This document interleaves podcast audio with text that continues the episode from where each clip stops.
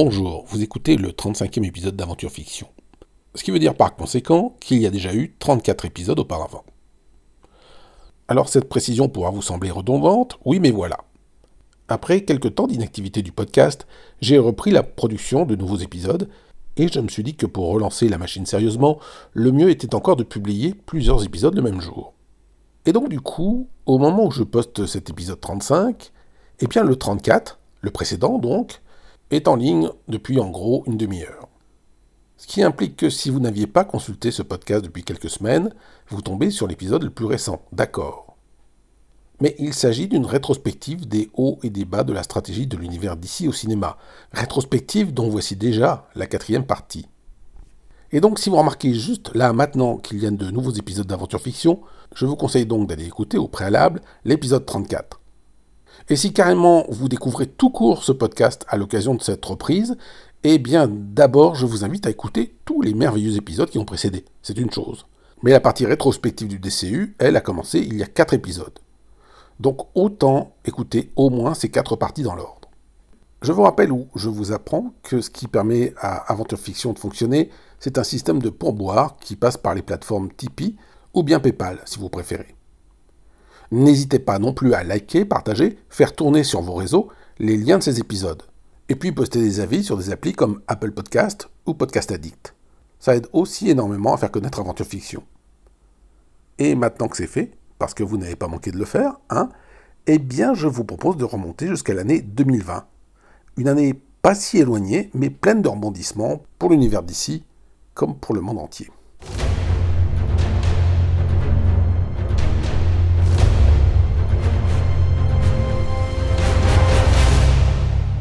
On a vu dans les chapitres précédents que DC Film reste accroché à l'idée que pour se sortir de sa situation, il vaut mieux aller piocher du côté de Marvel. On a vu comment le studio avait été d'abord cherché du côté de Joss Whedon, le réalisateur des deux premiers Avengers. Mais entre 2018 et 2019, un autre réalisateur associé à Marvel Studios en est expulsé contre son gré. Dans l'été 2018, en effet, James Gunn, le réalisateur des Gardiens de la Galaxie, rattrapé par certains vieux tweets concernant des blagues pédophiles qui refont surface. Ce sont des tweets déjà connus, pour lesquels Gunn s'était déjà expliqué et excusé des années plus tôt. Mais en 2018, Mike Chernovich, un conspirationniste américain, harangue depuis des mois ses followers avec le concept dit du Pizzagate.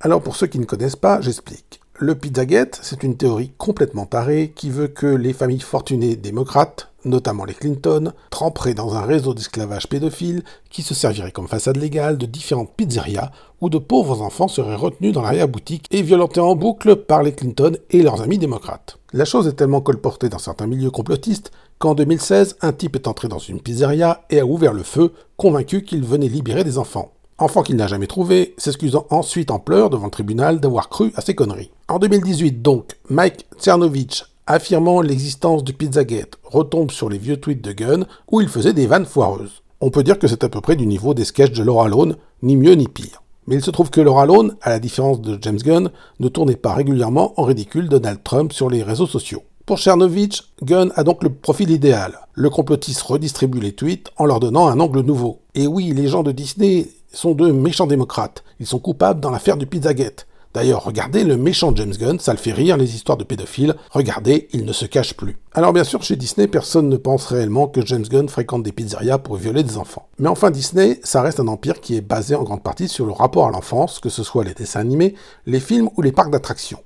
Et quand Alan Horn découvre les vieux tweets de Gunn, sa décision est sans appel, comme on dirait à Colanta. Gunn doit quitter l'aventure. D'autres responsables de Marvel tentent alors de défendre la course de Gunn, mais sans résultat. Horn décide de virer Gunn qui était prévu pour la réalisation d'un Gardien de la Galaxie 3, lequel aurait dû sortir initialement au printemps 2020.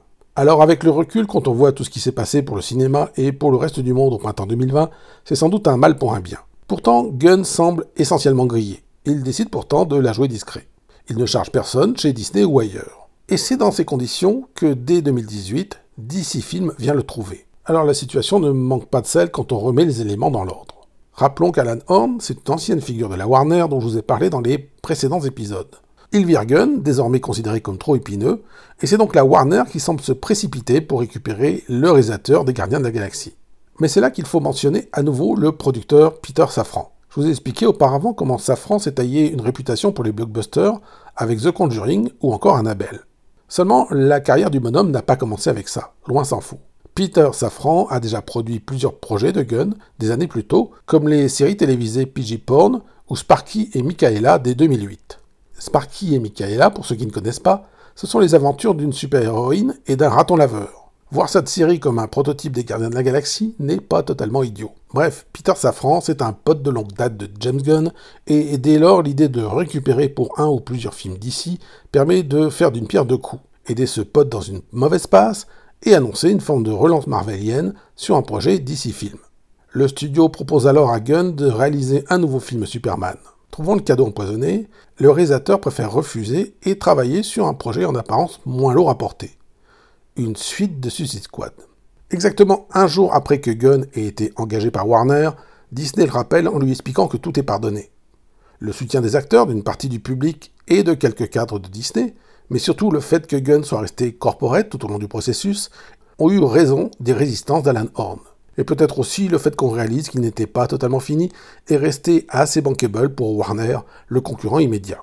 Disney et Gunn trouvent alors un accord qui lui permet de réaliser son Suicide Squad avant de revenir chez Mickey pour réaliser enfin Les Gardiens de la Galaxie 3. Autant je vous ai répété plusieurs fois dans les épisodes précédents que DC n'avait pas eu beaucoup de chance parfois, autant pour le coup, là ça joue dans l'autre sens. Si Disney avait téléphoné un jour plus tôt, Gunn n'était plus en capacité de signer avec Warner.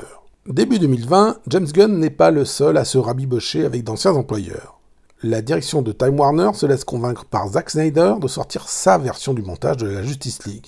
Enfin, entendons-nous bien ce qui est décrit comme sa version du montage de la Justice League et qui a été savamment décrit pendant des mois comme un montage existant mais jamais diffusé. Snyder, quelque temps après avoir quitté le tournage en 2017, racontait avoir terminé à 90% son film. D'après lui, il ne restait guère que quelques effets visuels à appliquer.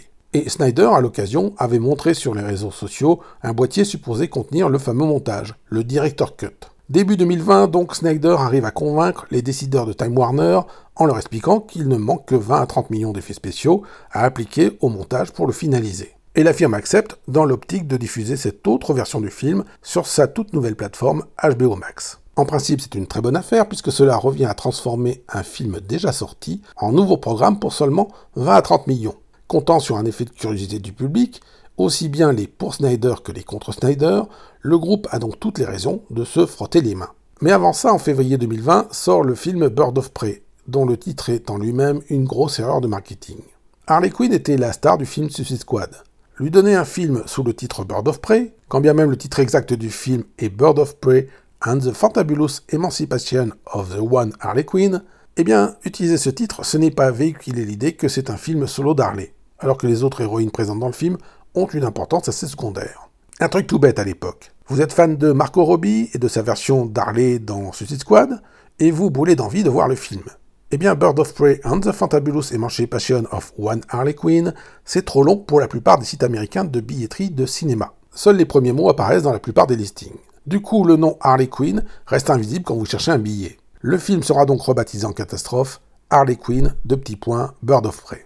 Bird of Prey n'a coûté que 84 millions de dollars à produire, mais il ne rapporte que 205 millions à l'international. Il faut dire que la pandémie de la Covid-19 commence à se faire sentir et va bloquer progressivement les cinémas dans les semaines suivantes, compliquant la sortie dans différents pays, y compris en Asie. Hors Covid et avec le titre Harley Quinn actif dès la promo, le film aurait forcément connu une autre carrière. Une très très très grande carrière, pas forcément, nous ne le saurons jamais en tout cas, mais des résultats au moins un peu mieux que ça. Alors permettez-moi aussi de faire une petite sortie de route du côté des comics, puisque la crise pandémique va complètement prendre DC Comics à la gorge. Il faut comprendre qu'aux USA, la situation était différente de ce qu'on a connu en France ou en Europe. Les confinements ne sont pas uniformes selon les États. C'est-à-dire que selon que les États soient plus ou moins libéraux, ils ont permis au commerce de rester ouvert ou pas. Ce qui veut dire que dans certaines régions des USA, les comic shops étaient fermés, tandis que dans d'autres, ils étaient ouverts.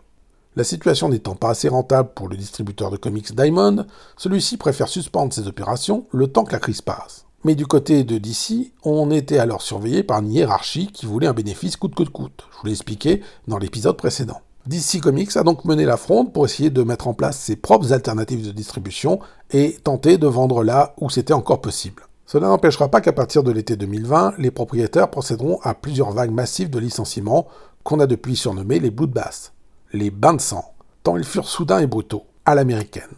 En gros, tu mets tes affaires dans un carton et tu as moins d'une heure pour quitter la boîte avant d'être escorté par les services de sécurité. Côté cinéma, cela ne va pas mieux puisque le film Wonder Woman 1984 devait sortir en juin 2020 et qu'il est repoussé de trimestre en trimestre. Warner ne souhaitant pas gâcher cette cartouche tant que le réseau de salles n'est pas stabilisé.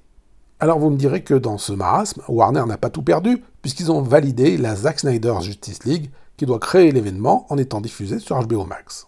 Et comme c'est un montage existant, qu'il ne restait que quelques effets spéciaux à rajouter, voilà un film qui n'a plus besoin de tournage et qui n'est pas supposé être diffusé en salle. Enfin en théorie. Parce qu'en vrai, le film n'est pas tant terminé que ça, qu'il va falloir tourner de nouvelles scènes et que le budget nécessaire s'envole à 70 millions de dollars supplémentaires. C'est-à-dire 10 à 15 millions de plus que ce qu'il a fallu pour tourner un film Joker dans son ensemble. Faute de pouvoir terminer sa version alors que la Covid complique les tournages, la sortie du film de Snyder est elle aussi repoussée à 2021. Mais comme si une pandémie mondiale ne suffisait pas à mettre le foutoir dans le planning de DC Film, les ennuis se multiplient pendant les confinements. D'abord, c'est l'acteur Ezra Miller, qui incarne Flash, qui commence à péter les plombs.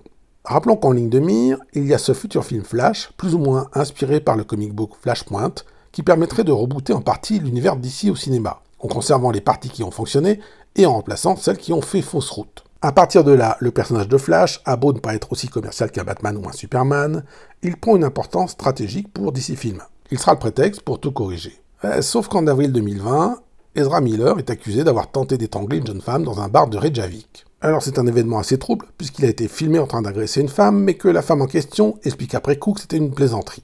Sauf qu'après le départ de cette première femme, une de ses amies à elle se serait elle aussi bagarrée avec Miller.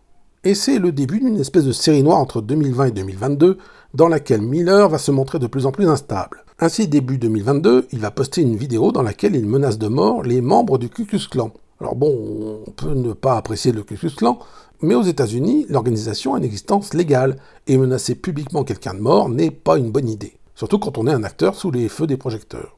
Quelques semaines plus tard, le même Miller est arrêté dans un bar, cette fois-ci à Hawaï, pour avoir attaqué un autre client. Quelques mois de plus, et c'est une jeune femme de 18 ans qui demande une ordonnance de restriction contre lui, alors qu'ils entretiennent depuis 6 ans une relation nocive. Si vous n'êtes pas trop mauvais en calcul, vous faites 18 moins 6 et vous apercevez que la jeune fille avait 12 ans au début de leur relation, tandis que Miller en avait 23 et était donc pleinement majeur. Allez, quelques semaines de plus. Miller se présente cette fois chez une famille du Massachusetts, équipé d'un gilet pare-balles et le menaçant d'une arme, tout en tripotant le jeune garçon de la famille. D'autres témoignages aussi rocambolesques surgissent, d'autres femmes lui prêtent des relations perverses, il est accusé de cambriolage dans le Vermont, et on retrouve dans la propre ferme de Miller une famille hébergée dans des conditions épouvantables, les enfants les plus jeunes jouant au milieu des balles de fusil. Alors clairement, Miller souffre de troubles mentaux. Il le reconnaîtra courant 2022 en affirmant désormais suivre une thérapie. Mais à partir du moment où les affaires se succèdent, beaucoup de gens se demandent si le tournage du film Flash peut aller jusqu'au bout ou si Miller ne doit pas être remplacé dans ce rôle. Pour le coup, le fait qu'il y ait la crise de la Covid et que l'industrie du cinéma tout entière soit paralysée va faire l'affaire de Miller et de la Warner en leur permettant de gagner du temps. Puisque tout est décalé, il n'est pas besoin de prendre une décision immédiate. L'autre mauvaise nouvelle pour DC Film, c'est que l'acteur Ray Fisher, alias Cyborg, dans le contexte du tournage des scènes supplémentaires de la Justice League de Snyder, s'épanche sur les réseaux sociaux des coulisses du tournage initial du film. Il charge Joss Whedon pour les raisons déjà évoquées dans les épisodes précédents, et il accuse aussi Geoff Jones et John Berg de racisme. Tout cela pourrait laisser de marbre la Warner puisqu'il s'agit de têtes qui sont déjà tombées après tout. Seulement, l'acteur accuse le studio d'avoir su et d'avoir laissé faire. Il en vient à réclamer une enquête interne. Et à partir de là, l'affaire va prendre un tout autre tournant, car Ray Fisher part en guerre contre Walter Amada. Ce dernier n'était pourtant pas en poste à la tête de DC Film au moment du tournage premier de Justice League. Mais qu'importe, Fisher l'accuse de tenter de manipuler l'enquête pour qu'elle n'entache pas Warner. En fait, dès que Warner a pris connaissance des propos de Fisher, le studio l'a bien contacté pour déclencher l'enquête interne qu'il réclamait. Mais Fisher part dans une logique où il refuse de participer à toute enquête menée par la Warner, forcément suspecte, tout en reprochant à cette même Warner de ne rien faire. Finalement, il exige un enquêteur indépendant, choisi en accord avec la guilde des acteurs et les agents de Fisher. L'enquêteur en question est bien recruté, mais l'enquête ne débouche pas sur grand-chose de plus que ce qui est connu, et de toute façon, Whedon a déjà été mis sur la touche. Fisher réclame alors la tête d'Amada, responsable d'après lui d'avoir manipulé le tout. Mais dans le même temps, il faut bien voir qu'à ma connaissance, Fisher n'a jamais déposé plainte non plus, et que donc on est dans un brouhaha de frustration qui ne peut pas avoir vraiment de retombée légale, et donc pas de conclusion. Ray Fisher, c'est à la fois le type qui accuse Walter Amada de l'avoir mis sur la touche, de ne plus envisager de projet avec Cyborg, et on comprend que ça ne fait pas plaisir, mais c'est aussi le même type qui explique que tant que Walter Amada sera à la tête de DC Film, il refusera d'apparaître dans un film du studio. Une situation contradictoire et compliquée donc. Mais c'est à ce moment-là que s'installe durablement l'idée d'un conflit entre le Snyderverse, que certains fans voudraient voir réinstauré, et le Hamadaverse, vu par eux comme une tentative d'effacer le Snyderverse. Alors qu'historiquement, cela n'a pas de sens, puisqu'il faudrait plutôt parler d'un jeune verse en opposition à Snyder et inversement, tandis que la phase Hamadaverse, plus tardive, tenterait de sauver ce qu'il y a de sauvable commercialement. La chose est d'autant plus poussée que certains des fans de Snyder, entendant parler de l'arrivée de la version Snyder de la Justice League sur HBO, sont convaincus qu'il y a une sorte de remontada en cours, qu'on va revenir au plan original des films et que le reste sera effacé. Sauf qu'en décembre 2020, Walter Amada répond à une interview dans laquelle on lui parle des suites éventuelles de la Justice League de Zack Snyder. Sa réponse est alors cinglante. Il explique que c'est, ouvrez les guillemets, un cul-de-sac narratif, fermez les guillemets, une voie sans issue. Les pro-Snyder les plus endurcis le prennent comme un affront, et à partir de là, la guerre Snyderverse-Amadaverse n'a plus de limite. Dans les semaines qui suivent, les pétitions circulent pour exiger la démission d'Amada. Et selon que vous soyez fan ou pas de Snyder, vous penserez sans doute que c'est une bonne ou une mauvaise chose. Mais regardons les choses sous un autre angle. Au même moment, la hiérarchie au-dessus d'Amada, emmêlée dans les prises de décision avec son propriétaire AT&T, est bien contente d'avoir Amada comme une sorte de paratonnerre. C'est-à-dire qu'au-dessus ou à côté, on ne se précipite pas pour prendre la parole et assumer un choix quel qu'il soit. Même Peter Safran, qui est devenu le producteur de la plupart des films du DCU et qui est un partenaire de longue date d'Amada, va faire le minimum syndical pour le défendre. En fait, ce qui est probable, c'est que le studio avait d'abord entrevu la diffusion de la version Snyder comme une sorte de cadeau aux fans du réalisateur, histoire d'enterrer la hache de guerre et de passer à autre chose. Il n'avait pas prévu que cela radicaliserait à ce point la situation.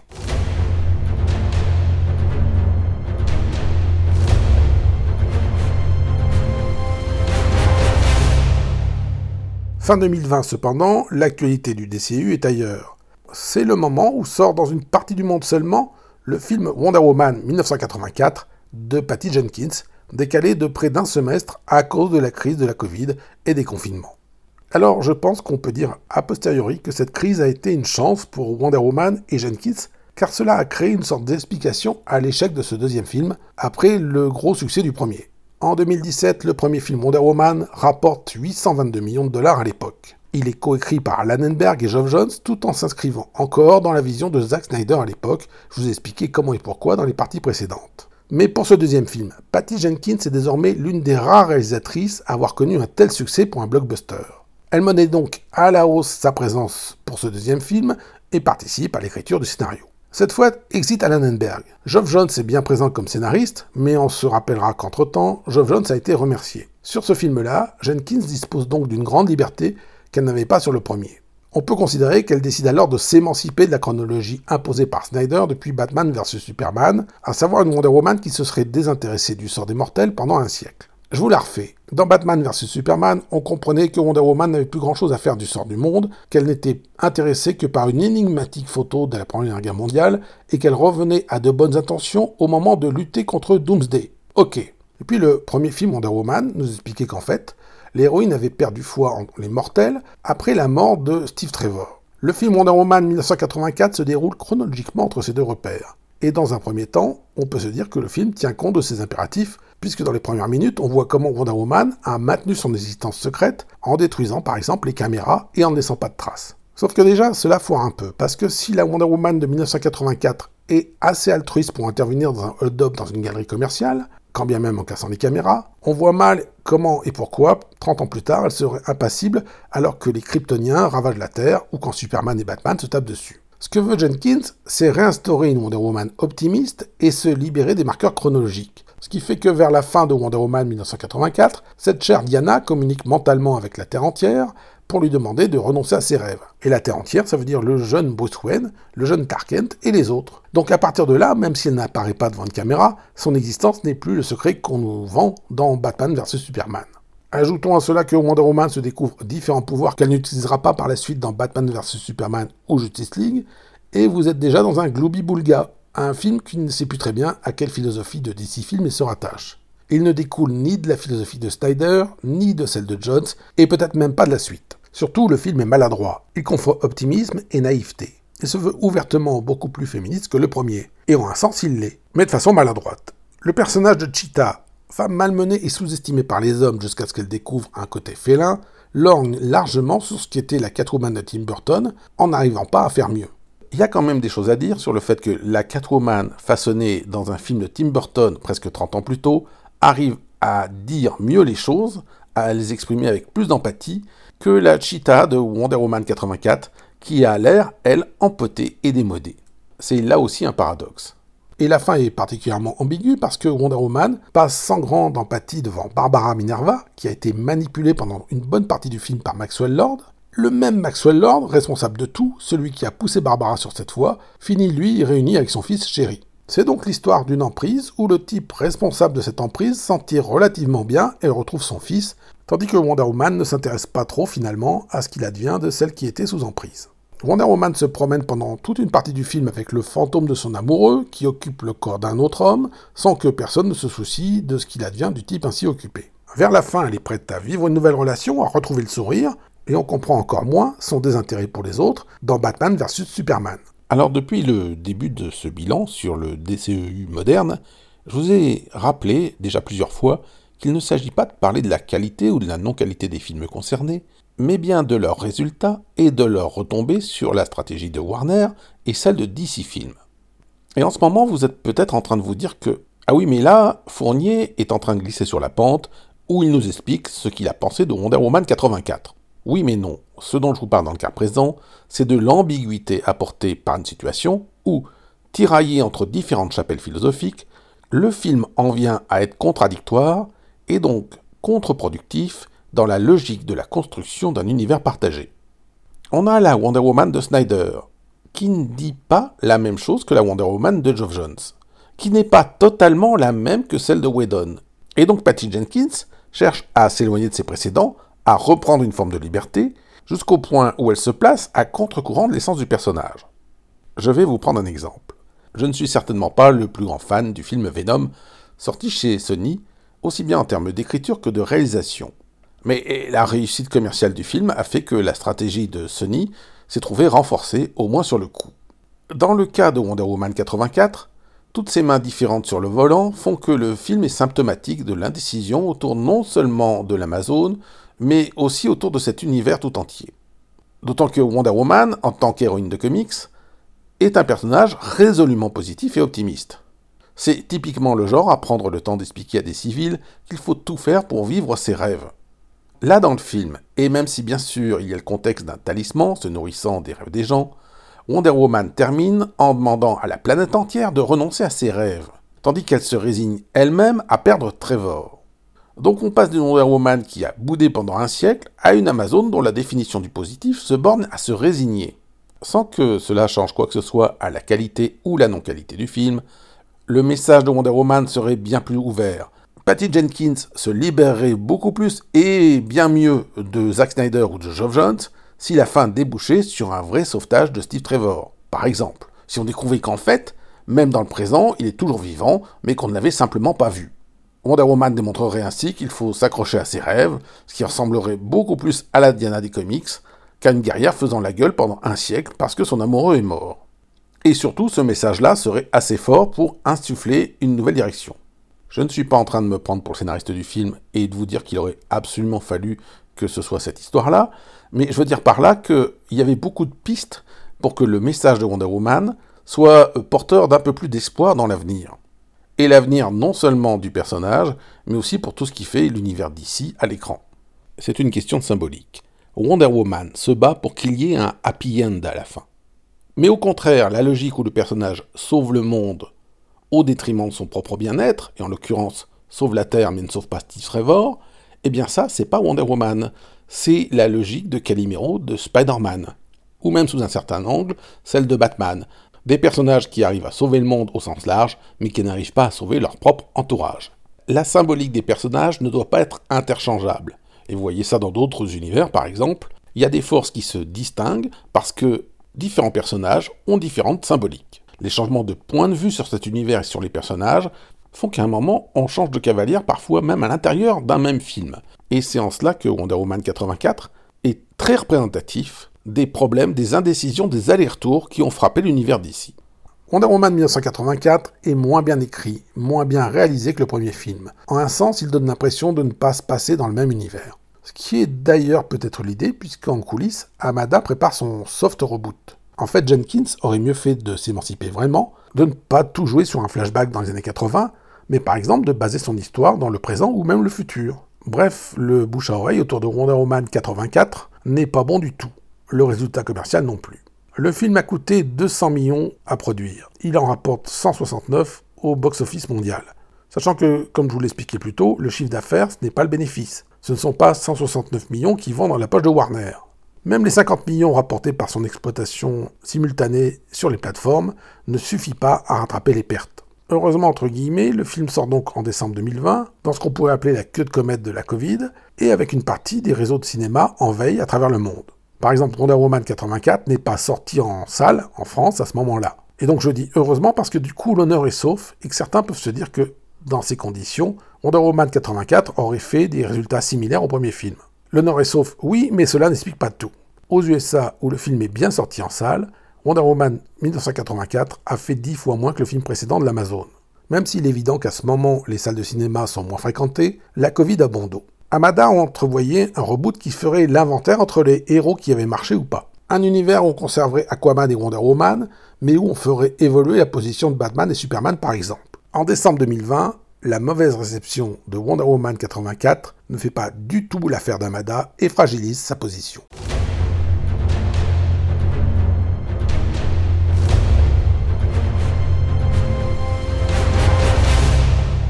Le 18 mars 2021, Zack Snyder Justice League est diffusé en plusieurs parties sur la plateforme HBO Max. La plupart de ceux qui l'ont vu le considèrent comme nettement supérieur au Justice League terminé par Whedon 4 ans plus tôt. Il faut dire quand même que le contraire serait étonnant, puisqu'on a d'un côté un film sorti au cinéma qui dure 2 heures environ, et une version HBO qui fait à peu près le double. Même si Snyder l'avait mené de bout en bout, jamais le film de 2017 projeté en salle n'aurait pu durer 4 heures. Cela aurait été totalement injouable pour les salles de cinéma, qui auraient dû supprimer des séances. Et à l'inverse, on ne saura jamais ce qu'aurait donné un Justice League de 4 heures, fait par un Whedon à qui on aurait donné quelques mois de plus de délai, en rajoutant en cadeau bonus un budget de 70 millions de dollars de plus.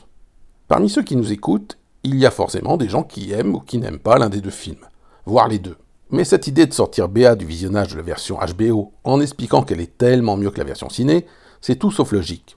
C'est évidemment bien mieux parce que le contraire serait tout bonnement incompréhensible. Donner deux fois plus de temps aux réalisateurs et 70 millions de plus pour refaire d'anciens films, et à part quelques réalisateurs pathologiques, il y a des raisons que ce soit beaucoup mieux.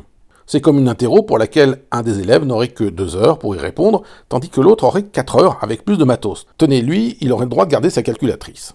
Et donc on peut discuter après coup si le second a une meilleure note, c'est qu'il est un bien meilleur élève, et peut-être qu'il l'est, mais enfin bon, on ne peut pas vraiment parler d'égalité, ou d'équité dans cette situation.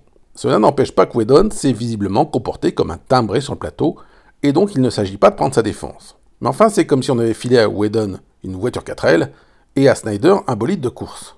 Et sur la ligne d'arrivée, on peut se taper sur le ventre en disant que la voiture de course est plus rapide, mais enfin, la comparaison n'est pas raison. Mais qu'importe. Stratégiquement, ce n'est pas la question ou le problème. Si la logique de Warner était de calmer les esprits en donnant à tout le monde le meilleur des mondes, avec chaque camp qui aurait pu avoir sa version de la Justice League, l'exercice est raté sur ce plan-là, car les forces vives vont continuer d'en demander plus. Quelques jours après la diffusion première de Zack Snyder Justice League, le réalisateur et la plateforme, s'inspirant de ce qui avait été fait pour le film Mad Max Fury Road, diffusent une version noir et blanc, supposément la version ultime si on veut voir le film. Mais ce n'est pas tout. Dans les semaines qui suivent, Snyder commence à laisser filtrer sur les réseaux d'autres bribes d'informations sur ce qu'il aurait voulu faire mais qu'il n'a pas pu faire. Sur comment, par exemple, il voulait glisser Green Lantern, alias John Stewart, dans le film, mais comment il a été coupé au montage. Et Wen Carr, qui joue John Stewart dans la scène coupée, de s'épancher dans des interviews en expliquant que c'est Warner qui a demandé la coupe et en espérant qu'un jour un nouveau montage lui permettra d'apparaître. Rappelons qu'on parle d'un montage qui fait déjà 4 heures. Bref, c'est un trou sans fond. C'est-à-dire qu'il y aurait une nouvelle version de 5 heures qui sortirait, qu'on verrait sans doute encore Snyder expliquer qu'il a voulu glisser les Outsiders au grand complet et qu'on ne l'a pas laissé faire. Attention, je vais en faire crier certains, mais les deux versions du film ne sont pas si éloignées, dans le sens où elles ont tout un tronc commun, effectivement tourné par Snyder dès la première version. Mais forcément, avec plus de temps pour raconter l'histoire, Snyder peut se permettre de corriger un certain nombre de choses qui n'allaient pas dans la version des deux heures. Je vous prends un exemple. À la fin de Batman vs Superman, Batman et Wonder Woman, après la mort de Superman, ont donc connaissance de l'arrivée future d'un mystérieux ennemi. D'autant plus que Batman a carrément fait un rêve prémonitoire. Les deux héros survivants se promettent alors d'aller à la recherche d'autres super-héros mentionnés dans les dossiers de Lex Luthor pour se préparer à la future offensive. Or, dans la version cinéma de Justice League en 2017, des mois se sont écoulés et Batman attend mollement l'apparition d'un premier paradémon pour se dire Ah ben tiens, l'attaque commence si j'allais recruter les autres. Et dans le même registre, à la fin de Batman vs Superman, Wonder Woman ne semblait pas en savoir beaucoup sur la mystérieuse menace future.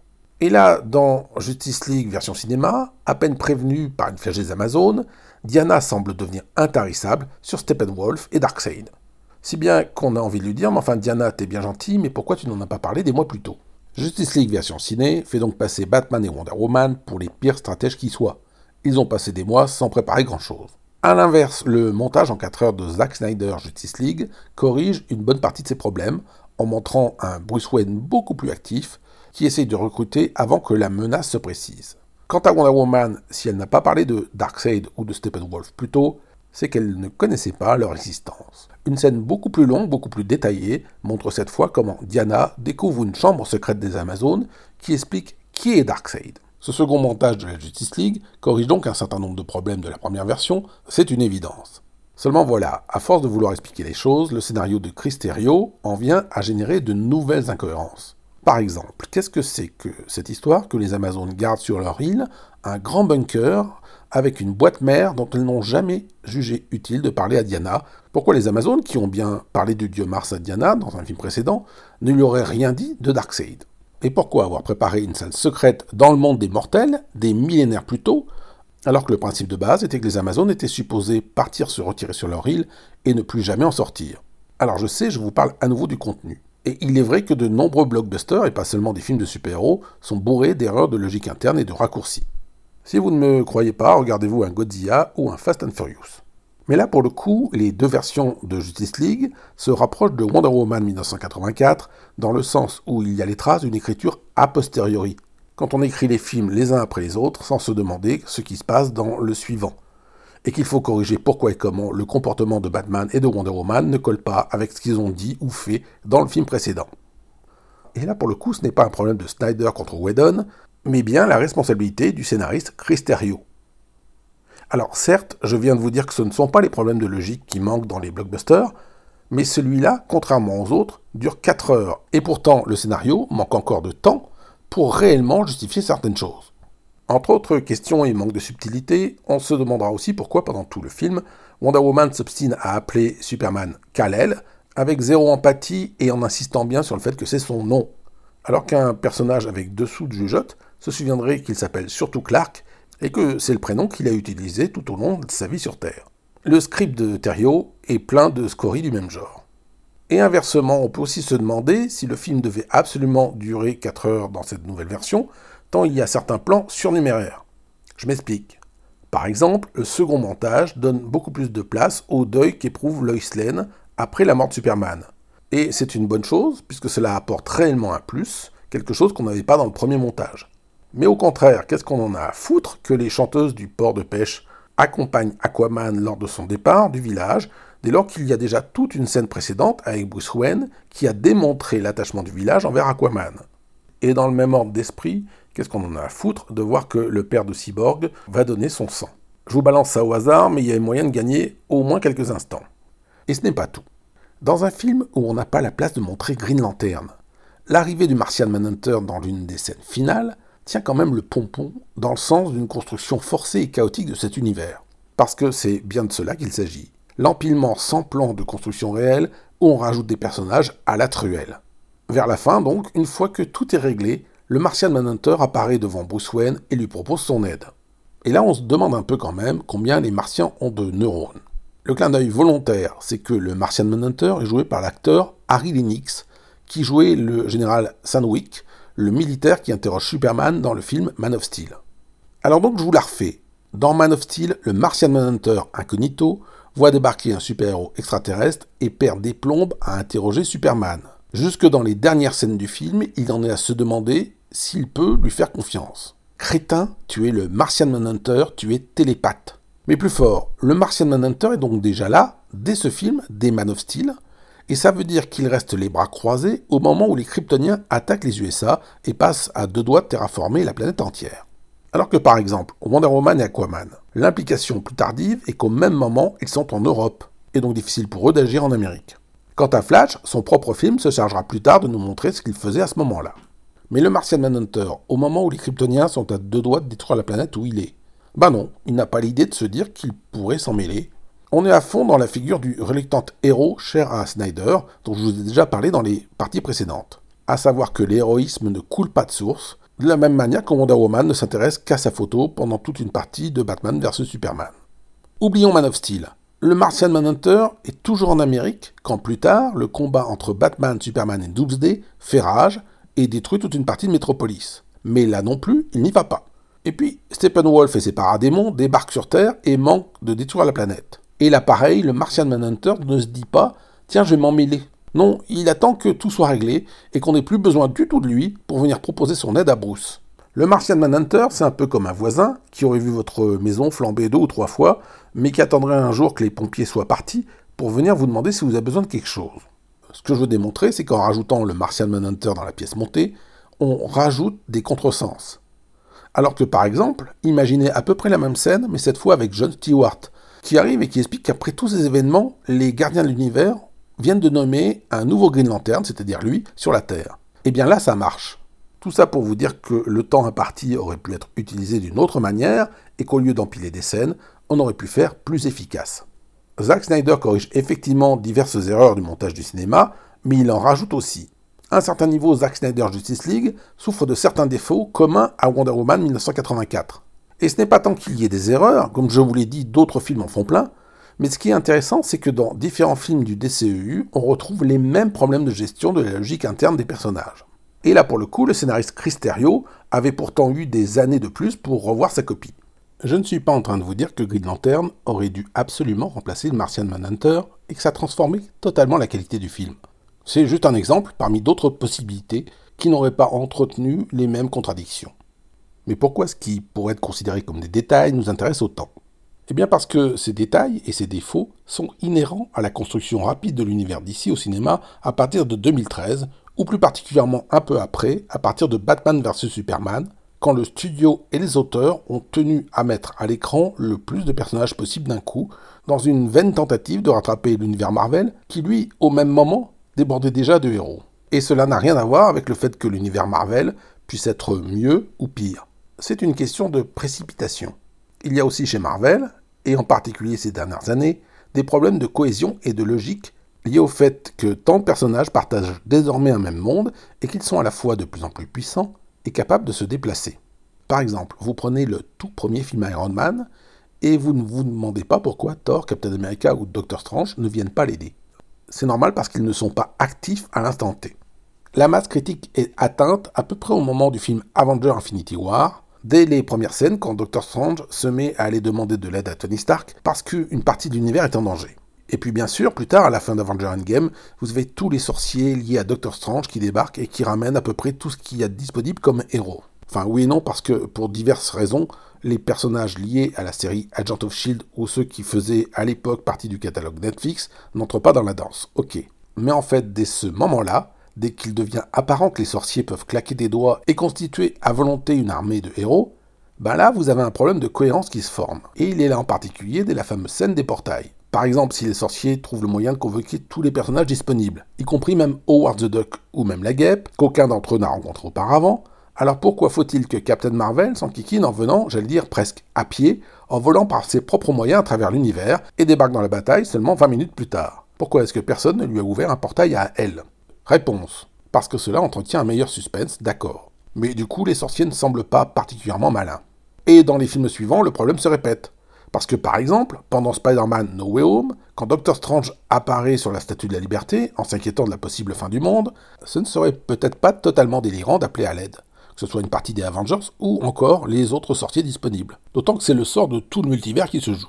Tout ce petit monde pourrait passer à nouveau par des portails. Et puisqu'on parle de multivers, dans le film Doctor Strange Multiverse of Madness, quand Wanda attaque les sorciers, ce ne serait pas non plus totalement délirant d'ouvrir à nouveau des portails et de demander l'aide de Thor, Captain Marvel et des autres. Et puis ils sont où Encore plus tard, tous les super-héros de la Terre, quand la, silhouette géante d'un céleste commence à surgir de l'océan dans le film des Éternels. Et oui, j'en suis bien conscient, cela aurait pour effet de tuer tout suspense, et c'est vrai. L'idéal, ce serait de fournir des explications pour justifier le non-recours aux uns et aux autres. Le problème existe déjà dans les comics, pour être honnête. Mais là-bas, les menaces sont tellement nombreuses qu'on peut estimer que si Superman ou Thor ne rappliquent pas pour aider les collègues, c'est qu'ils sont souvent à l'autre bout de l'univers pour affronter des dangers parfois pires. Mais pour en revenir au cinéma, le problème de la cohésion se pose dès lors que vous avez un certain nombre de personnages et aussi dans le même temps une désintégration de la notion de distance, par exemple avec une téléportation immédiate. Et oui, je viens de vous expliquer que quelque part la Justice League et les Avengers font les mêmes erreurs de sens. Oui, mais voilà, la différence, c'est le moment où cette barrière se généralise et où on se demande ce que faisaient les autres personnages. Avengers Infinity War, dont je viens de vous parler, c'est le 19e film du MCU. On n'est plus du tout dans la phase de fondation de cet univers. On en est à l'expansion. Et on pourrait argumenter d'ailleurs que cette barrière de la cohésion, c'est ce qui pose particulièrement problème dans la pré-endgame, dans une bonne partie des films Marvel Studios. Pour le DCEU, comme on s'est précipité pour réunir Batman, Superman, Wonder Woman et qu'on a continué à expliquer rétroactivement que d'autres personnages étaient dans le même monde au même moment, eh bien vous vous demandez ce qu'ils ont foutu lors des précédentes crises planétaires. Et le Martian Manhunter qui vient trouver Bruce, c'est comme si Doctor Strange attendait seulement après Endgame pour aller taper à la porte des Avengers pour leur dire que bon, je vous ai pas aidé pendant toutes ces crises, mais à quoi je peux vous être utile? Et on peut pratiquement multiplier ce syndrome. Autant c'est normal que les super-héros liés à Shazam ne se soient pas mêlés des choses jusqu'à une certaine date, ils n'existaient tout simplement pas. En autant dans le film Black Adam, on va découvrir qu'il y a donc une super équipe qui existe de longue date, la Justice Society, composée de cadors comme Dr. Fate ou Hawkman, que les autorités peuvent appeler en cas de besoin. Et donc elle était où cette Justice Society lors de toutes les crises précédentes? Et pourquoi est-ce que Luthor n'a pas cru bon de les cataloguer? La vraie réponse, c'est qu'à l'époque ce n'était pas prévu, et ça a été rajouté de façon empirique. Et c'est pour ça qu'il est intéressant de ressortir toutes ces scènes de manque de cohésion, qu'elles appartiennent à Snyder, Jenkins ou Whedon, qu'elles aient été écrites par Joe Jones ou Chris Terrio.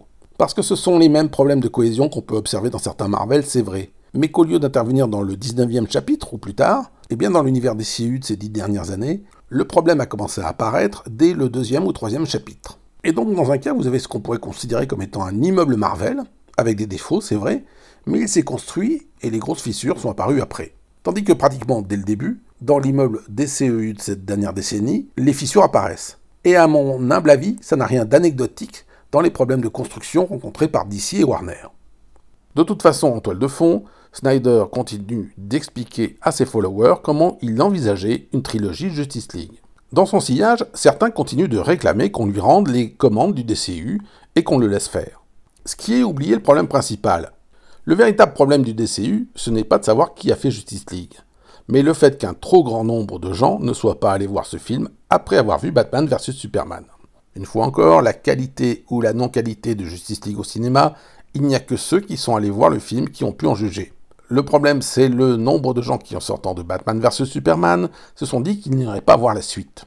Et dans ces conditions, commander deux autres films rattachés à cet univers, à ce stade, ce serait commercialement suicidaire. Et d'ailleurs, on en aura un bon exemple un peu plus tard. A l'inverse de ce que je viens de vous dire, Zack Snyder Justice League pour la plateforme HBO Max, c'est cependant un très bon calcul financier, parce que si l'on reprend les choses, pour 70 millions, Warner récupère un programme de 4 heures. Le budget moyen d'un film aux USA, c'est-à-dire en, regardant tous les films et en ne se contentant pas des blockbusters, c'est 64 millions, souvent pour 2 heures. Alors que là, ça fait environ 17 millions et demi par heure. Surtout, la plateforme le diffuse sous plusieurs versions, et donc la couleur et la noir et blanc. Donc c'est un très bon calcul.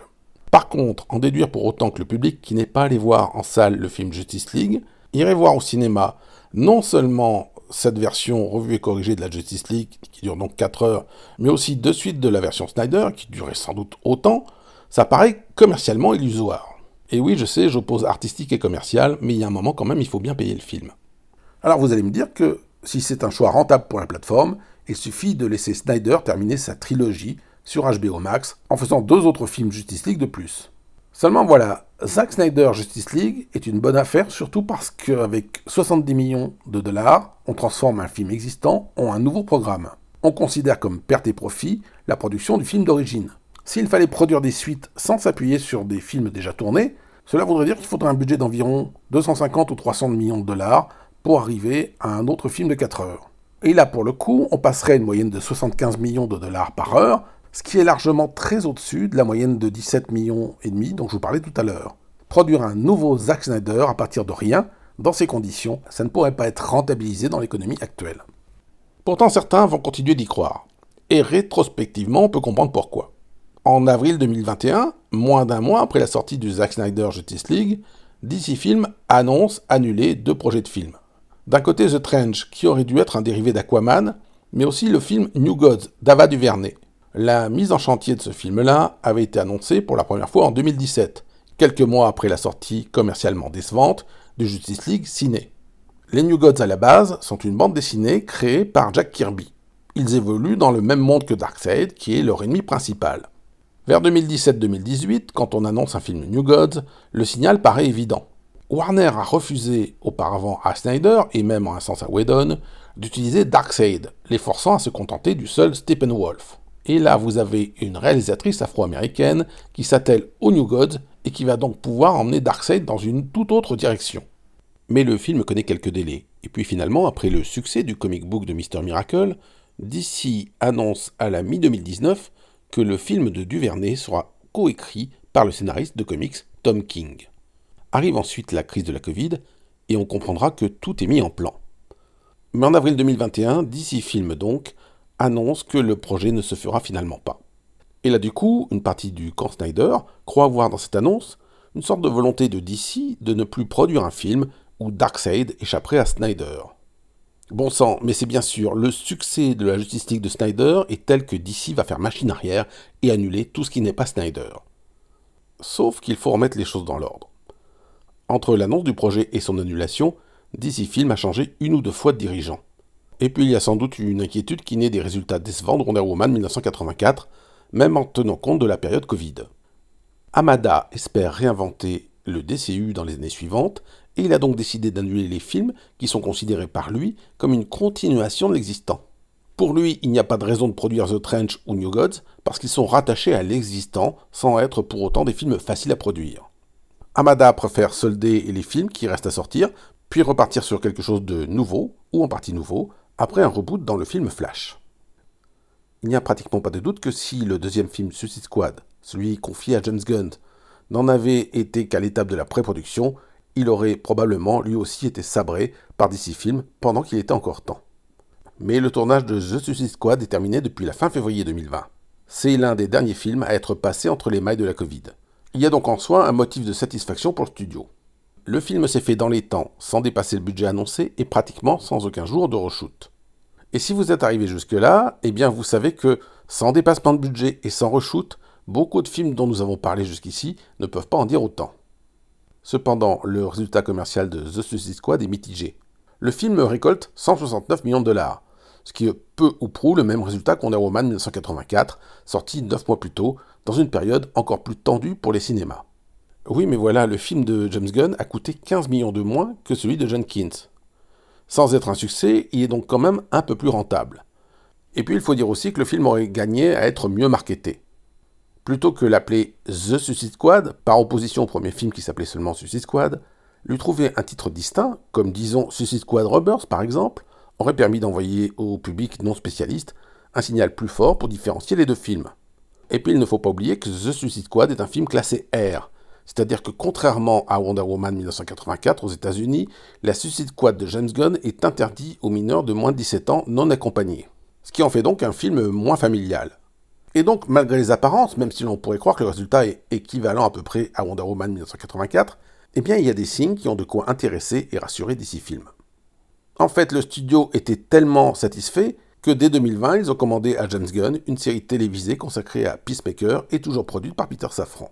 Et ça, pour l'avenir, ça va jouer sur pas mal de choses. Parce que si The Suicide Squad est perçu de façon vraiment très différente selon les spectateurs, certains adorent et d'autres détestent, la série Peacemaker, diffusée début 2022 sur HBO Max, va profiter d'une bien meilleure réception générale, cimentant la présence de Gunn dans l'univers d'ici. Gunn donne des gages à beaucoup de monde, j'ai envie de dire à beaucoup de public. Il raconte ses propres histoires tout en usant de clins d'œil. L'aperçu de la Justice dans la série, sombre, à contre-jour, a de quoi satisfaire les pro Snyder, tandis que l'humour tordu de la série lorgnerait plus sur celui que Gunn utilisait déjà chez Marvel. Cela ne veut pas dire que tout le monde adore, loin s'en faut, mais d'un seul coup, on a une production qui ne divise plus autant. Et ça, c'est quelque chose que DC Warner n'avait pas vu depuis 5 ou 6 ans. Ce n'est plus une partie de l'univers DC contre une autre partie de l'univers DC. Et du coup, James Gunn prend des allures de bon élève.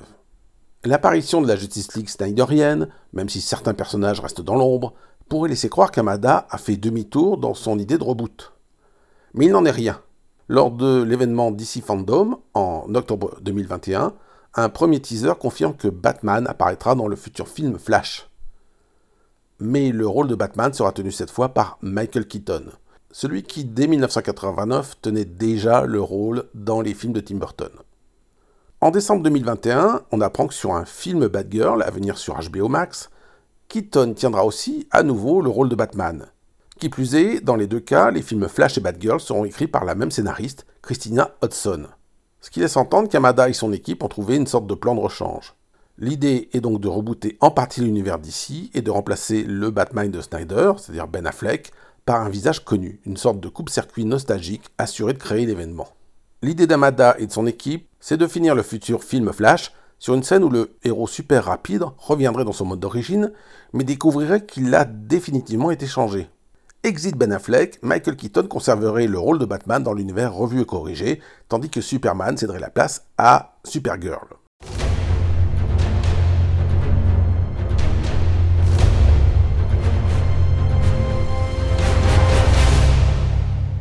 Mais en mars 2022, une autre sortie de DC Film rencontre cette fois un net succès commercial et critique. The Batman de Matt Reeves. Soit un reboot de Batman sans aucun lien direct avec le DCU classique. Un peu à la manière du film Joker, il est déconnecté. D'autant plus que Matt Reeves a été recruté par Toby Emmerich de Warner Bros. Pictures et que Reeves n'a accepté qu'à condition d'avoir une indépendance totale. Donc le film se fait avec DC Film, mais clairement compartimenté du reste. Il coûte moins de 220 millions de dollars et rapporte plus de 770 millions. Ce qui n'est pas autant que les Batman de Christopher Nolan et, même pas autant que le Batman vs Superman de Snyder. Mais on est dans une autre époque, alors que les cinémas à travers le monde ne sont pas encore totalement remis de l'effet Covid. Qui plus est, The Batman sort à peu près au moment où la Russie attaque l'Ukraine. Et Warner décidera finalement de ne pas projeter le film dans les salles russes. Tout cela se traduit en millions qui manquent pour faire la comparaison avec les films précédents. Mais 770 millions, dans l'ère post-Covid, ça reste un très bon résultat. Et surtout, c'est très rentable. C'est le premier film d'ici rentable depuis Joker en 2019. Et puis comme Peacemaker à un autre niveau, The Batman arrive un peu en oblique. Il n'est pas clivant, il ne divise pas en deux l'audience, et on peut construire à partir de ça. Mais cela commence déjà à ressembler à un joyeux bordel, puisqu'on a un film The Batman qui rencontre un gros succès, pour lequel on annonce une suite en 2025, mais aussi un spin-off en série télévisée qui réutilise le pingouin. On a donc le Batman version Ben Affleck, qui est toujours dans les coulisses, et qu'il faudra bien réutiliser au moins au début du film Flash pour faire la jonction. Et puis Michael Keaton sur les starting blocks pour revenir dans différents films. À ce moment-là, DC Film jongle avec trois Bruce Wayne et aussi avec plusieurs Jokers, car Matt Reeves ne manque pas de révéler une caméo finalement coupée au montage, celle du Joker de son propre univers. Mais surtout, moins d'un mois après la sortie de The Batman, le groupe Warner Media fusionne avec Discovery, formant la nouvelle entité Warner Bros. Discovery. Vous vous souvenez d'AT&T, le racheteur de Warner quelques années plus tôt, que je comparais à quelqu'un qui achète une belle voiture, mais qui se rend compte qu'il n'a pas d'argent pour acheter de l'essence. Eh bien, l'année 2020 n'a très certainement pas arrangé son budget. Fragilisé, AT&T a entrepris courant 2021 des pourparlers avec l'énorme groupe Discovery. Techniquement, c'est une manœuvre qu'on appelle un Reverse Morris Trust, un RMT. C'est-à-dire que les actionnaires d'AT&T restent actionnaires majoritaires du nouveau groupe ainsi formé, mais que Discovery représente désormais 29% de l'actionnariat, tout en ayant presque la moitié des sièges au directoire. Un RMT, c'est une pratique qui permet à une entreprise de transformer une de ses branches en compagnie distincte, qui peut alors fusionner avec une autre entreprise qui voulait l'acheter. En gros, la société qui vend n'est pas supposée faire de bénéfices, mais au contraire se débarrasser d'un passif financier. Du coup, comme en théorie il n'y a pas de bénéfice, il n'y a pas de taxes à payer. Et c'est donc tout le but de la manœuvre. Le PDG du groupe Warner Media existant est remercié immédiatement, tandis qu'un certain David Zaslav est nommé à la tête du nouveau groupe. Mais quand bien même Discovery apporte un souffle nouveau, cela reste une situation de crise. Et une crise d'autant plus complexe qu'elle ne s'arrête désormais plus à l'état du cinéma à cause d'une maladie ou d'une guerre. Entre le moment où AT&T et Discovery ont commencé de parler fusion, en 2021, et le moment où cette fusion se fait, on arrive en 2022. Et la position au début était simple. Même avant la pandémie, les gros groupes médias étaient déjà convaincus que l'avenir passait par les plateformes. L'année 2020 achève de les convaincre de ça, avec une partie du monde coincée à la maison pendant des mois et les cinémas bien souvent fermés. Il y a donc un véritable boom du streaming et des plateformes. Vous prenez Disney ⁇ par exemple, lancé fin 2019 aux États-Unis. Et bien moins d'un an plus tard, la plateforme annonce triomphalement qu'elle a recruté plus de spectateurs que prévu et qu'elle est en avance de 4 ans sur son plan. Vers 2020, pratiquement toutes les plateformes font un constat similaire. Elles comptent qu'à partir de là, la progression va continuer d'être exponentielle. Vous prenez les communiqués de Netflix fin 2020 ou courant 2021, et on annonce là aussi triomphalement qu'on va investir pour créer encore plus de films et de séries pour la plateforme.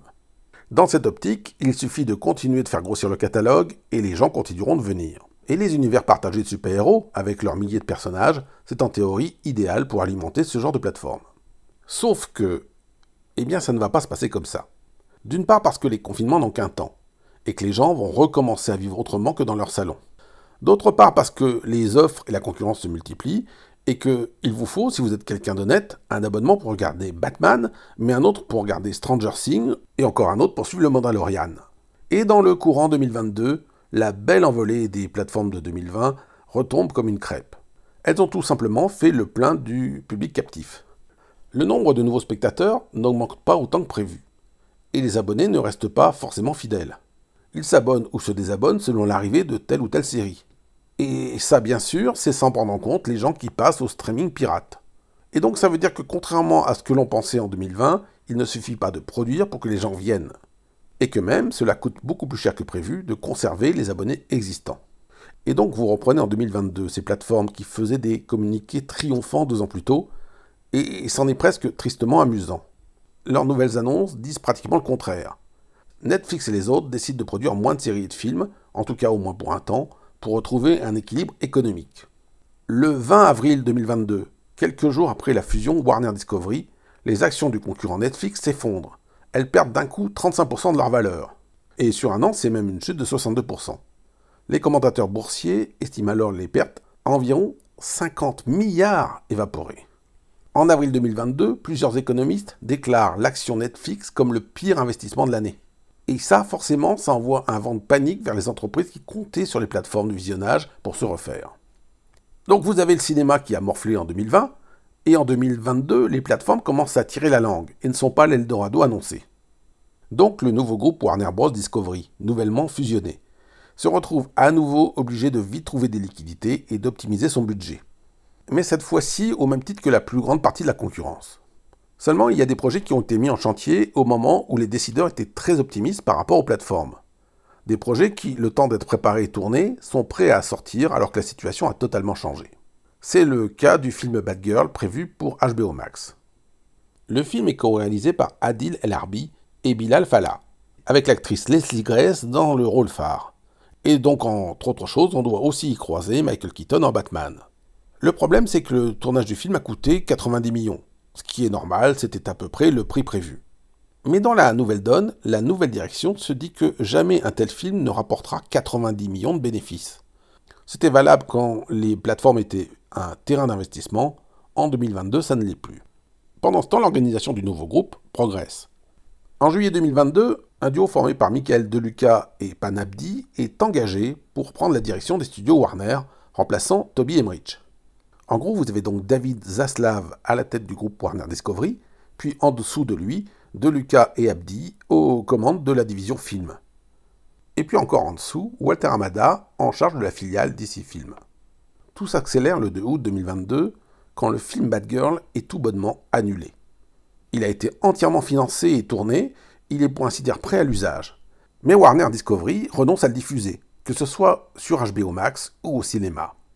Alors au premier abord, on peut se dire que c'est stupide, que c'est balancer de l'argent par la fenêtre. Mais financièrement, ce n'est pas comme cela que ça se présente. En alignant différents projets annulés, dont Bad Girl donc, et en les passant comme perte, Warner Discovery peut profiter d'un abattement fiscal conséquent. Dès lors, le calcul est simple. Ne pas diffuser Bad Girl sur HBO ne va pas, a priori, faire plonger le nombre des abonnés. Ça ne changera rien sur ce plan-là. Et puis sortir le film Bad Girl au cinéma supposerait payer un budget communication et changer certaines choses. C'est-à-dire payer plus alors que le nombre d'entrées est incertain. Tandis que si vous ne sortez pas le film, mais que vous touchez plusieurs millions en termes d'abattement fiscal, eh bien ces millions en quelque sorte deviennent un bénéfice acquis. Il y a une explication de plus qui tient au rapport entre David Zaslav et Walter Amada, visiblement considéré comme un homme de l'ancien régime. Et en fait, Amada, ce jour-là, est mis devant le fait accompli. La petite histoire voudrait que Zaslav lui annonce la nouvelle, alors que les deux hommes se croisent lors d'une avant-première. Façon décontractée. Ah oui, tiens, au fait, on va annuler Bad Girl. Amada, lui, est totalement furieux. D'autant que Bad Girl faisait partie de son plan d'ensemble pour réinstaurer Michael Keaton comme Batman. Et c'est peut-être d'ailleurs là que ça coince. Visiblement, la nouvelle direction ne veut pas continuer avec Amada et ne veut pas non plus de son plan sur plusieurs années. Et donc le principe d'un futur film Flash qui s'achèverait avec un univers rebooté et une nouvelle Justice League avec Michael Keaton, eh bien la nouvelle direction n'en veut pas non plus. Et par conséquent, ce qu'on peut en déduire, c'est que le film Bad Girl ne pouvait pas sortir dans l'état sans dépenser à nouveau de l'argent parce qu'il aurait fallu retourner ou changer des scènes avec Keaton. D'après ce que plusieurs médias américains rapportent après coup, Walter Amada est tellement furieux quand il apprend l'annulation de Bad Et, donc vous aurez compris que ça veut dire aussi l'annulation de tout son plan, qu'il manque de démissionner sur le champ début août. Mais cela reviendrait à se griller avec beaucoup de monde. Finalement, c'est une sorte de route plus douce, plus amiable qui est mise en place. Amada accepte de rester quelques mois de plus pour faire façade, tandis que le groupe bosse déjà sur une stratégie qui ne sera pas la sienne. Avec l'annulation de Bad Girl, de toute façon, il est évident qu'Amada n'a plus grand pouvoir de décision. Il n'est plus là que pour passer les plats. Dans l'ombre, Michael DeLuca et Pam Abdi ont commencé à reprendre des choses en main. Eux et leurs collaborateurs envisagent une fin totalement différente au futur film Flash. Mais ça, on en reparlera un peu plus tard. Mais dans l'immédiat, le 2 août 2022, quand l'annulation filtre, Warner Discovery se retrouve avec un énorme buzz négatif à gérer. Et on ne peut pas dire que cela donne une bonne image. Et même cette tentative d'explication qui est donnée, que le film ne serait pas assez réussi pour être diffusé ou sorti en salle, eh bien, elle est assez peu élégante. Elle semble faire porter la décision de l'annulation sur le manque de qualité du travail des deux co-réalisateurs. L'équipe du film, cependant, restera très neutre, tandis qu'elle recevra le soutien d'une large partie de la profession. Et en face de toute façon, la concurrence a forcément le beau rôle. Adil El-Arbi et Bilal Fallah reçoivent donc des mots de soutien de Kevin Feige, qui souligne comment, lui au contraire, est content de leur travail sur Miss Marvel. Edgar Wright, lui aussi, soutient les deux réalisateurs. Lui n'a pas connu l'annulation d'un film entièrement tourné, mais enfin, ces années de travail sur Ant-Man, qui finalement n'ont débouché sur rien, c'est sans doute ce qui se rapproche le plus de cette expérience. Et puis, vous avez aussi parmi les soutiens James Gunn, ce qui ne manque pas de piquant quand on connaît la suite. De manière générale, on considère à Hollywood que l'annulation pure et simple d'un film à 90 millions de budget, entièrement tourné et monté, c'est pour ainsi dire du jamais vu. Le 4 août 2022, David Zaslav se retrouve dans une situation où il doit commenter les résultats financiers de Warner Discovery pour le deuxième trimestre de l'année.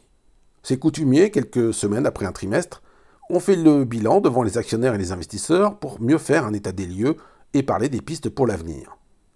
Sauf que là, bien sûr, l'entité Warner Discovery s'est formée à la mi-avril, que Zaslav ne peut pas vraiment être tenu pour responsable du trimestre précédent, et qu'il s'agit surtout de faire une déclaration d'intention pour l'avenir. Lors de cette réunion du 4 août 2022, le nouveau grand patron évoque d'ici comme une priorité en promettant un nouveau focus. Je cite Il y aura un plan de 10 ans focalisé sur DC. C'est très similaire à la structure qu'Alan Horn et Bob Iger ont construit très efficacement avec Kevin Feige chez Disney. Fin de la citation. Alors il s'agit à nouveau d'une façade destinée à motiver les investisseurs parce que vous aurez compris qu'en fait, le fameux plan de 10 ans d'Amada n'est plus du tout d'actualité au mieux, il n'y a qu'un brouillon de plan, mené par Deluca et Abdi, qui sont arrivés il y a moins d'un mois. Mais promettre un plan de 10 ans, c'est de bonne guerre parce que Pour le coup, on imagine mal le patron d'un groupe se présenter devant les actionnaires et dire Écoutez, on sait pas trop, on verra dans quelques mois. Le truc, c'est que dans les semaines qui suivent l'annulation de Batgirl, les mauvaises nouvelles se multiplient. Le 22 août 2022, HBO Max annonce l'annulation de six projets de dessins animés, qui ne sont pas tous liés d'ailleurs aux super-héros, mais parmi lesquels on trouve Mary Little Batman, et surtout le très attendu Batman Caped Crusader, pour lequel Bruce Timm, J.J. Abrams et Matt Reeves sont associés à la production. Alors c'est moins pire que pour Batgirl, car cette fois, il s'agit de faire des économies, mais pas d'un abattement fiscal. C'est-à-dire que pour Batgirl, une fois que vous avez déclaré au fisc qu'un film ne se fait pas, c'est compliqué de faire machine arrière et de leur dire que finalement, il se fait. Auquel cas, il faudrait au bas mot rembourser l'abattement. Là, c'est la plateforme HBO qui décide de ne pas poursuivre ses projets. Mais cela n'empêche pas de les réincarner ailleurs.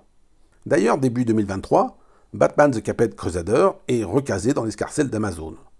Mais si on se replace en août 2022, annuler coup sur coup Batgirl et deux dessins animés Batman, cela attire un buzz toujours très négatif.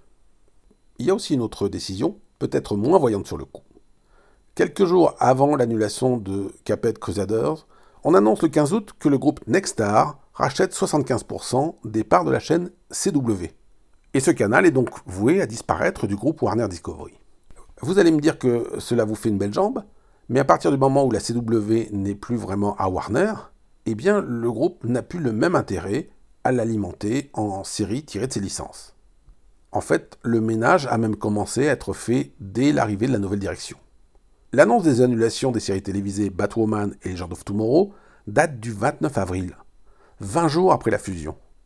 Alors on pourra me dire que Legend était de toute façon en fin de vie et que Batwoman vivotait depuis la perte de son interprète initial, mais en mai 2022, quelques semaines plus tard, c'est une autre série télévisée, Naomi, qui est annulée. Et après cette annonce de vente à Nexstar, le ménage continue. L'annulation de la série télévisée Stargirl est actée en octobre 2022. Pour la série Flash, le problème est réglé. Elle était de toute manière lancée dans sa dernière saison. Restent alors principalement deux séries, Gotham Knight et Superman on Lois. Gotham Knight, c'est un peu un projet bâtard auquel personne ne croit. Il est d'ailleurs annulé au bout d'une seule saison. Le même jour, on annonce que Superman and Lois aura bien droit à une quatrième saison, pour la période 2023 et 2024, mais qu'elle sera seulement limitée à 10 épisodes. Et paf, en quelques mois, vous avez ce qu'on appelait le Berlantiverse, un paquet massif de séries télé de super-héros d'ici, qui disparaît pratiquement en l'espace d'un an. Parce que la chaîne CW n'est plus dans la partie et que l'option de la plateforme ne peut pas, à elle seule, alimenter autant de séries. Tout cela, c'est le monde d'avant. Ça n'a plus de place dans une logique où il faut vendre la CW.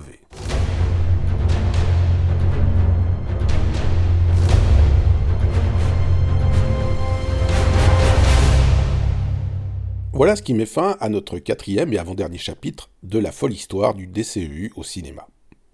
Juste une petite précision avant de vous quitter.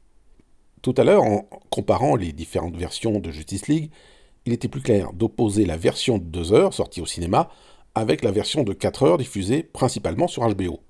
Mais comme je vous ai aussi parlé de l'impossibilité commerciale de procéder à une sortie en salle de grande envergure pour Zack Snyder Justice League, il m'apparaît important de préciser que ce film a bien fait l'objet en 2023 d'une sortie IMAX très limitée dans de rares salles américaines.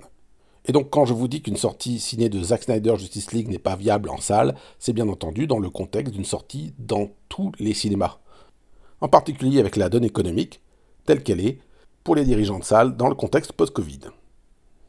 Cette quatrième partie nous a permis aussi, pour ainsi dire, de pratiquement tourner la page des années Walter Ambada. Il est encore en poste, effectivement, mais seulement en apparence, à la fin de l'été 2022. Alors je n'ai pas d'incointance particulière avec Amada, mais on peut véritablement dire qu'il aura été le dindon de la farce pendant 4 ans.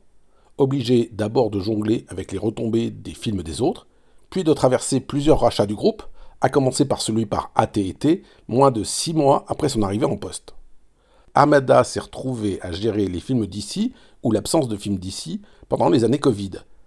Puis il a vu arriver un autre rachat, celui par Discovery. Et tout cela en à peine 4 ans. On pourra dire qu'il n'a pas eu réellement de marge de manœuvre et qu'il a encaissé crise sur crise.